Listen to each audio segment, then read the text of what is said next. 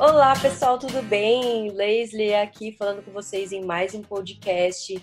Estamos no nosso sétimo episódio. Nós vamos apresentar nossas estreias, o que nós estamos assistindo.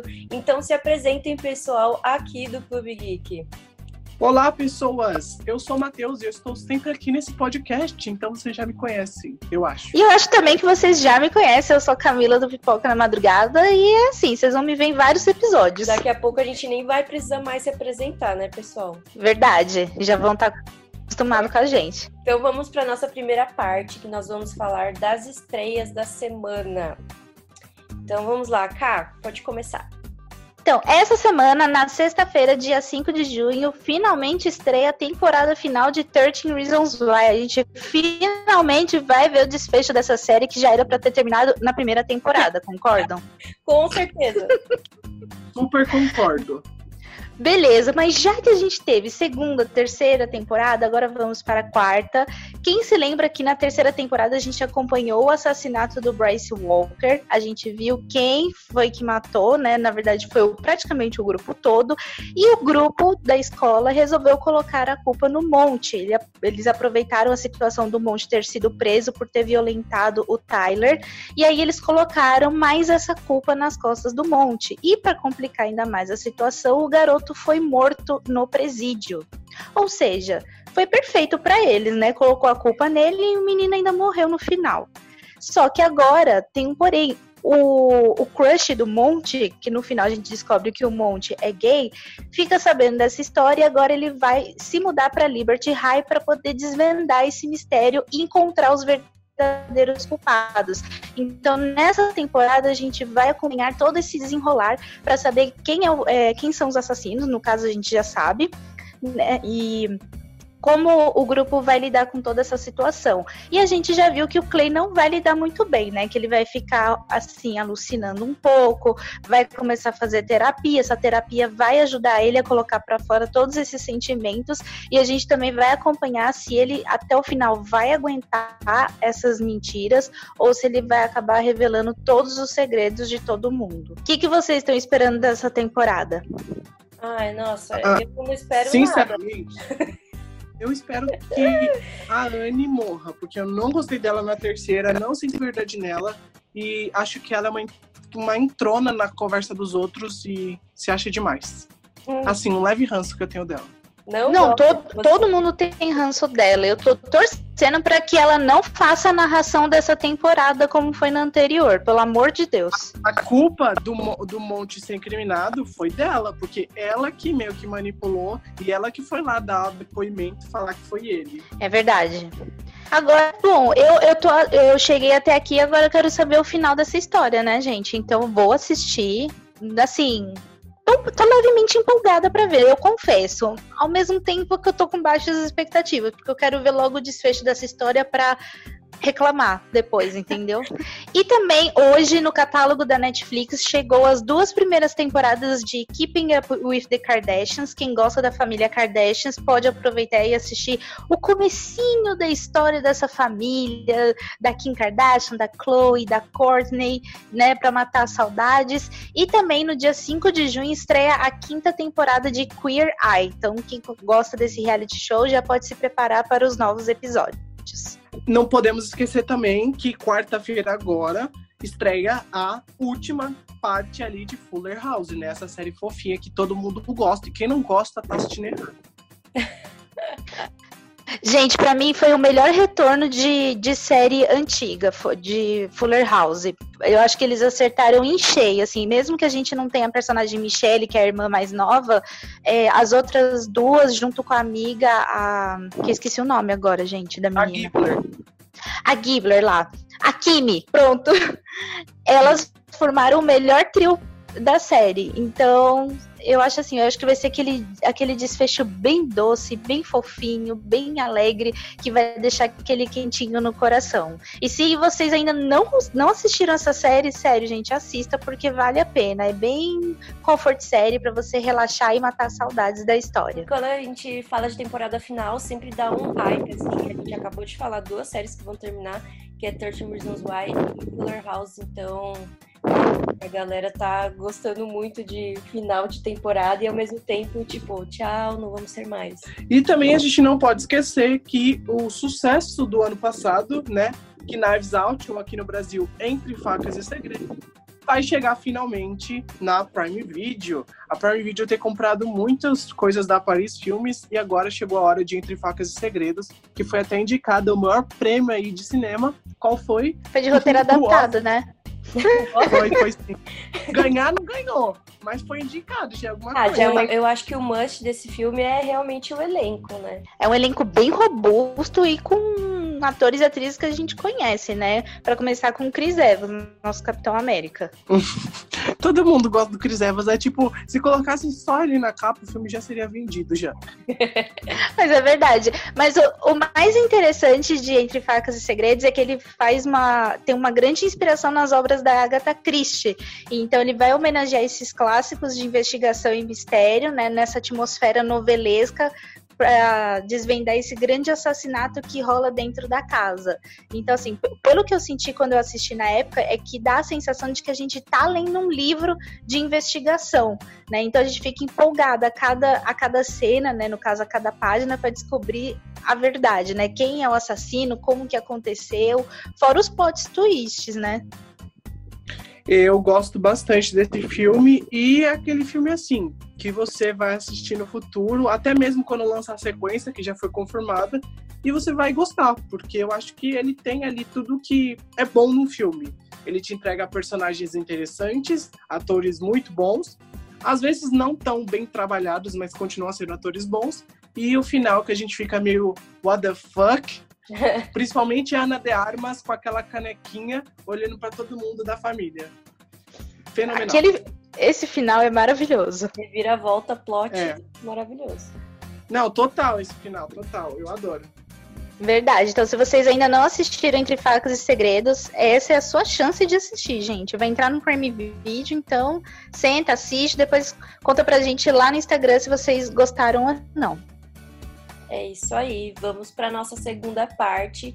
O que, que a gente está assistindo, né? Porque tem muitos lançamentos, estamos assistindo coisas novas, coisas antigas. Então eu vou começar aqui a falar de Snowpiercer, ou então Expresso do Amanhã com Jennifer Connelly. É, hoje lançou o terceiro episódio da série, então tá lançando semanalmente. É, veio para o Brasil pela Netflix e é uma série que eu estou assistindo.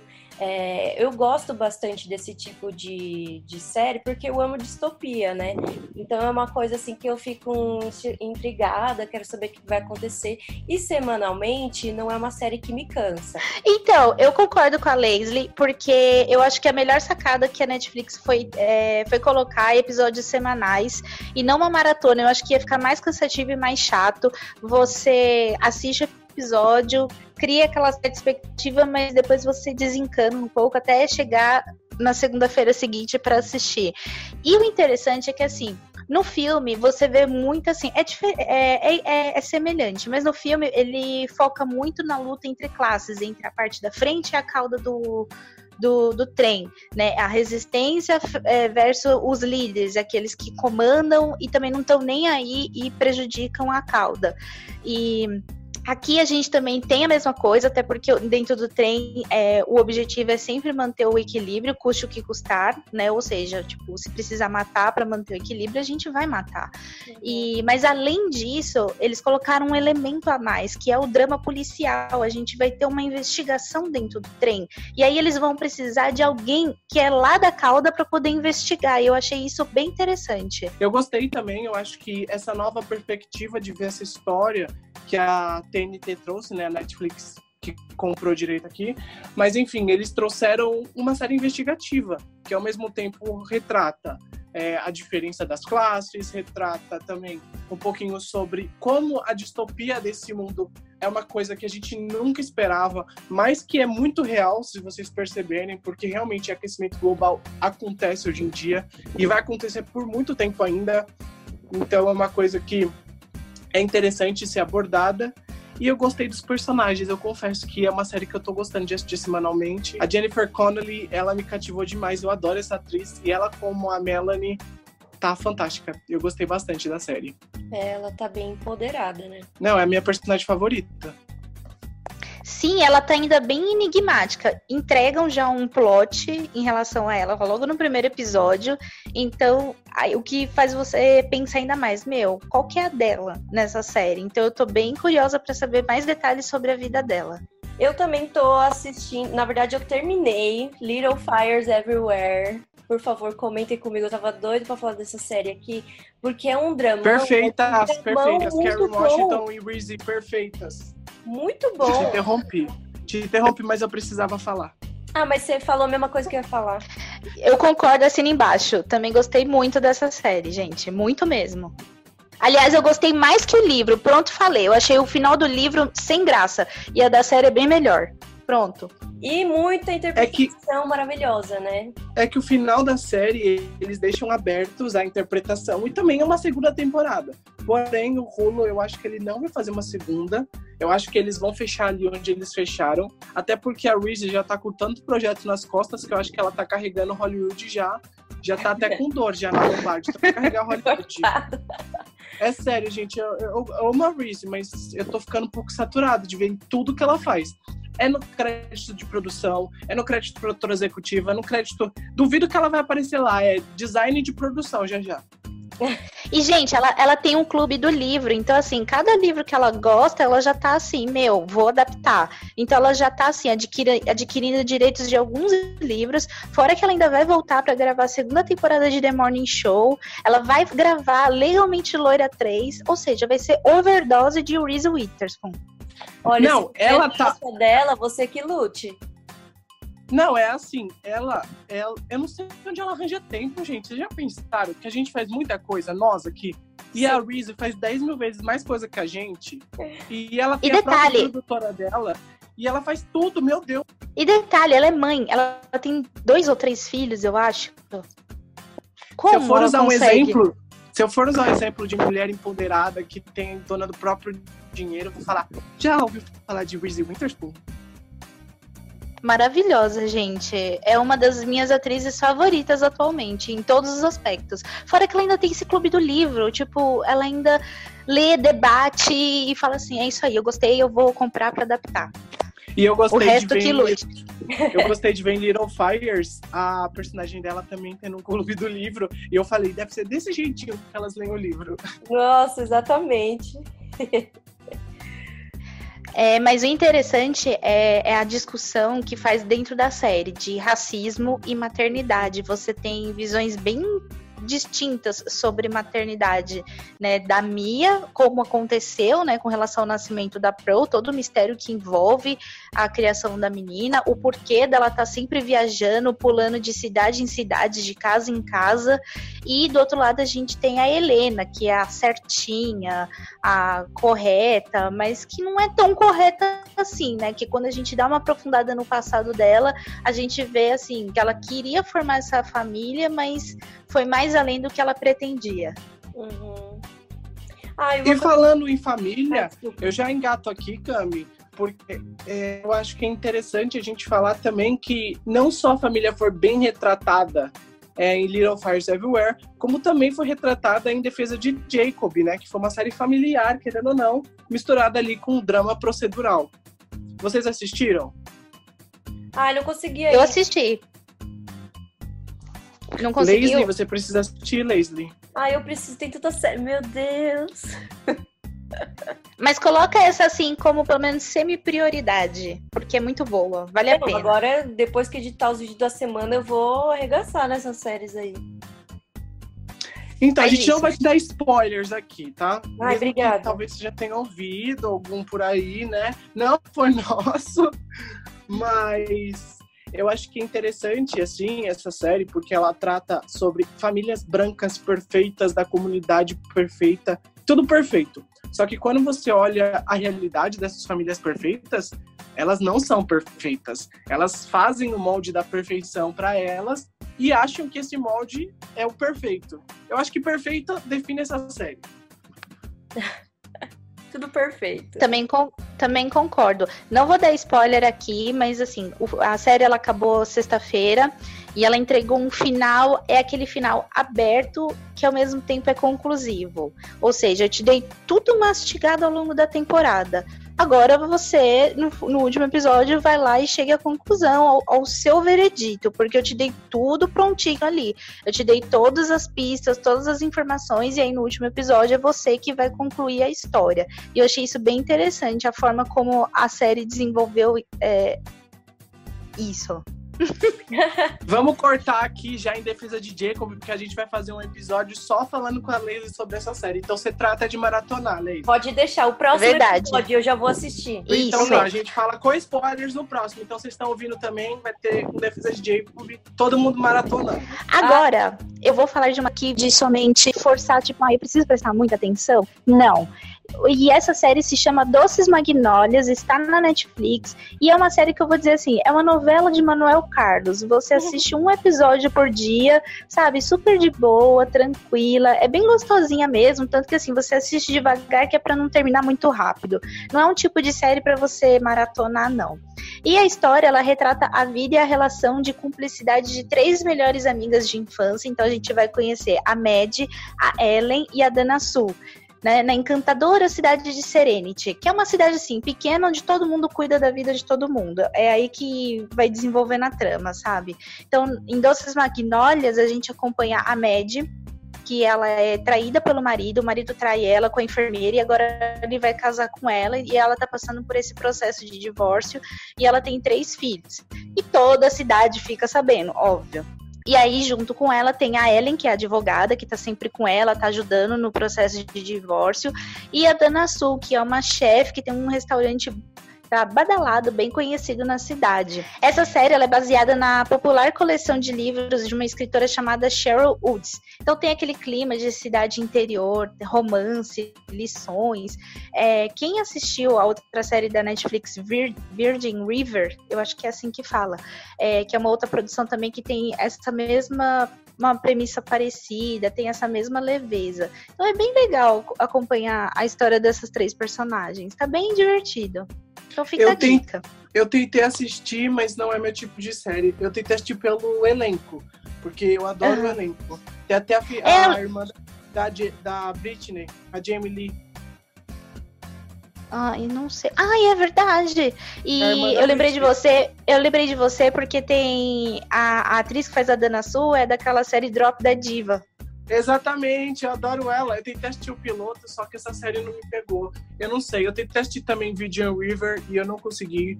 Eu não gosto dessas sériezinhas meio paradas, sabe? É, então, então, é uma então sériezinha bem parada, que nem eu falei, bem novela de Manuel Carlos. Sim, entendeu? sim, não, mas, mas tem gente essa... que gosta. É, eu acho que é aquela série que se aparecesse quatro da tarde num canal Lifetime, nossa, ia ter audiência gigantesca. Eu também acho. É, mas assim, eu tô curtindo, assim, tô achando bem legal. Então, quem gosta dessa vibe, desse tipo de série, acho que vale a pena conhecer Doces Magnólias. E uma outra série que agora eu preciso falar, que na verdade eu vou fazer um pequeno desabafo, é Run, que é uma recente produção que saiu na, na, na HBO, perdão. A série é protagonizada pela Merit River, de Inacreditável, e pelo Dunhal Gleason. Eu acho que é assim que fala, tá, gente? que fez Questão de Tempo, que é aquela, aquele romance super fofo com a Rachel McAdams. Ah, eu gosto. E a trama é a seguinte: é, a gente acompanha a Ruby, que é uma mulher casada com filhos, que aparentemente leva uma vida bem pacata, bem chata, e um dia ela recebe a mensagem do Billy, que é um ex-namorado um ex da adolescência, e eles combinaram anos atrás que se em determinado momento da vida, a vida deles estivessem, sei lá, chatas em algum ponto e um mandasse para o outro a mensagem run, corra, e o outro respondesse, eles iam encontrar, se encontrar numa estação de trem e partir para uma viagem de uma semana, e no final de uma semana eles iam decidir se iam ficar juntos ou não. E aí o Billy acaba mandando essa mensagem para Ruby e a Ruby instantaneamente responde e ela sai correndo, ela tá num mercado, no estacionamento, ela sai correndo e vai para a estação encontrar com ele. É isso. Aí, ao longo dos três primeiros episódios, se passa só no trem com eles indo até a cidade onde eles querem. E você ah, fica esperando. Dormi, Camila. Beleza. Camila, Beleza. Qual... Espera, espera. Não me interrompe. eu já dormi, por isso que eu não assisti essa série. Você fica esperando a trama, porque assim, tá, estão dentro do trem, o que, que vai acontecer? E aos poucos eles vão jogando a informação.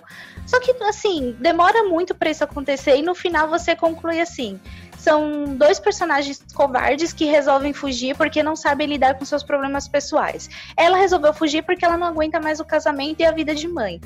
Aí você fala, nossa, é isso? Que bosta. Aí você fala, bom, a trama do cara vai salvar, mas não salva, porque ele é um coach, ele escreve livros de autoajuda, e aí ele vai para iniciar a tour dele quando ele decide fugir. E aí você descobre que aconteceu alguma coisa, assim, numa das apresentações dele, que ele fica traumatizado, e aí é por isso que ele foge. E aí é essas motivações. Aí durante a viagem, que demora um século para terminar, aí eles resolvem pular do trem para poder é, fugir e também ir atrás de uma outra pessoa. Aí acontece também uma mini tragédia ali, mas que não te envolve em momento algum. Aí eles tentam fugir dessa tragédia. Eu falei assim: nossa, eles vão fugir novamente. Mas aí no meio, um vai descobrindo que não era isso que queria, aí vai descobrindo a mentira do outro. Aí termina a temporada, simples assim, com uma certa incógnita. Tipo, meio aberto para saber se vai ter uma segunda temporada. Mas assim, são seis episódios que não te levam a lugar nenhum. Há uma história fraca, que não tem uma motivação fraca, que não tem um desenvolvimento legal. Você só assiste por conta dos atores e olhe lá, ainda há a possibilidade de você abandonar a série. Eu ainda fui corajosa e fui até o fim. E por sorte a série é curta, é 30 minutos. E é isso, gente. Esse foi o meu desabafo de Run. E, sinceramente, se essa série for indicada ao Emmy, é, é porque é falta de opção. Porque não merece. Olha, eu, eu desisti no trailer, mas a sinopse me fez querer menos assistir do que eu já tava com vontade. Porque então, não é assim, tipo... não. É, não, não é perca tipo seu tempo.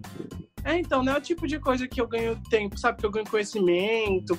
E é igual assim, por exemplo, eu vou dar um exemplo do que eu assisti também, que foi Ctrl Z. Eu já dei meu desabafo gigantesco de 16 minutos no meu vídeo lá no YouTube. Eu não vou falar mais dessa série, mas eu queria falar que a série é muito ruim é muito ruim. É um nível de ruim que é assim. Você. Eles te jogam 30 mil temas, eles te jogam transexualidade, eles te jogam bullying, eles te jogam automutilação, eles te jogam 80 mil coisas. E eles não desenvolvem nada. Nada, absolutamente nada. E aí você fica, tá, chegando nos últimos episódios, tá? E aí, quando vai desenvolver isso? E aí a protagonista tem uma cara que saiu do clipe, do clipe thriller do Michael Jackson. Eu achei que ela estava fazendo alguma ambientação, ela estava fazendo algum teste para clipe, porque ela tava com a cara de morta, saiu de dentro do cemitério. Gente, não consigo, não consigo. É uma série totalmente ruim que o público teen deve ter merda na cabeça e fala: ai, perfeita, maravilhosa. Não deu. E eu falei mesmo agora tudo aqui. Se vocês quiserem ver mais desabafo, 16 minutos no meu vídeo. Eu não posso falar nada porque eu, eu não vi essa série. Justa, olha, eu fiquei atentada a ver pelo menos o primeiro episódio, de tanto que o povo comentava, mas eu não fiz isso. Quem sabe, né? Só pra matar a curiosidade. Ah, ah eu achei muito ruim. Ah, eu nem não quis consegui. assistir, todo mundo tava falando mal, eu falei, não vou ver, não. Gente, é assim, é perda de tempo, vou falar pra vocês. Eu não sei, só foi renovado, mas só foi renovado porque o público tinha hoje em dia, qualquer coisa que estão jogando na frente dele, eles estão assistindo. Hoje em dia a gente está na era que é consumo, consumo, consumo, consumo, consumo. Chegou a sair hoje, vou consumir. Chegou a sair amanhã, vou consumir. E aí tem os protagonistazinhos da série tinha antiga deles, eles vão assistir a série e vão fingir que amaram, que amaram, que gostaram. Mas a realidade é que é muito ruim. E outra série também que era ruim, que era não, que é ainda, é Kate King. Não consegui também. Tipo, assisti até o último episódio. Pra falar que, é uma, que a série é ruim, eu a pessoa que para no meio e fala, não gostei. Não, quero falar com veracidade que eu não gostei. Eu vou até o final, episódio final. Eu acho que Kate Kinney tinha tudo para ser uma série boa. Tinha tudo. Mas ah, eles colocaram aquele personagem Jorge, que é um chato forçado. Cada episódio que ele fazia uma com a Kate me dava uma raiva dele. A Kate era a pessoa mais coração bom da série. A Josie também. E aí aquele Jorge era um nojento, um traste. Ah, eu não consigo falar. Porque me dá uma raiva só de pensar nele. Deixa eu falar. É, a Leslie, você assistiu Kate Kinney? Eu não assisti porque eu achei que tivesse a ver com Riverdale e eu não gostei de Riverdale e desisti rápido. Então, é um spin-off de Riverdale, aparece uns dois personagens da série no spin-off, mas é, é uma coisa mais separada, então não influencia tanto. O que é, o que é chato de Katie Kinney, assim, você tem personagens, alguns, não todos, que são interessantes, mas falta traçar um caminho, sabe? Um, um uma trama para cada um deles. Que nem a Kate Kinney, o sonho dela é ser designer. Aí ela fica trabalhando na loja, mas ela quer ser designer, então ela luta mais pra, pela loja do que por ela mesma. Aí você fica, ué. Aí ela fala assim, ai, porque meu sonho é estudar na escola tal para ser designer. Aí ela passa na escola e não fica feliz por isso. Eu fiquei puta. Falei, mano, você passa a temporada inteira sonhando uma coisa, e aí quando você consegue, você não fica feliz? Pelo amor de Deus. Os personagens eu... não têm arco de, de desenvolvimento, é realmente. É, o Jorge, eu acho assim um personagem extremamente forçado e muito dramático que assim, a melosidade espirra na sua cara pelo computador. E isso é irritante. Tipo, o sonho dele é ser ator da Broadway, mas ele é por ele ser homossexual e muito afeminado, é, isso acaba atrapalhando nas audições dele. E aí, assim, ele faz um ou dois testes e já, e já, desiste.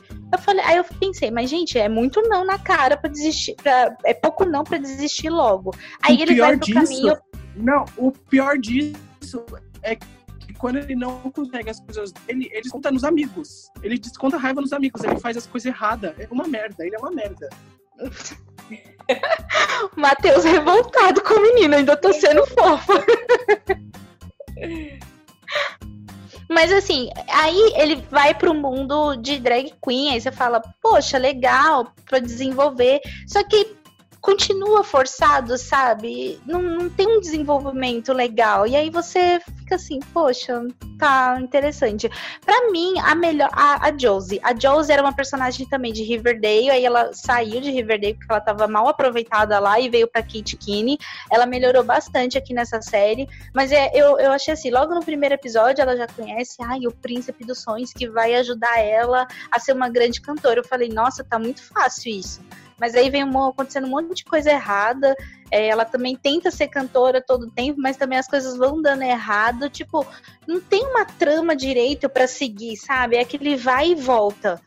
A melhorzinha é a Pepper, na minha opinião. Pelo menos ela ainda dá uma esquentada na trama, porque ela é meio que uma golpista.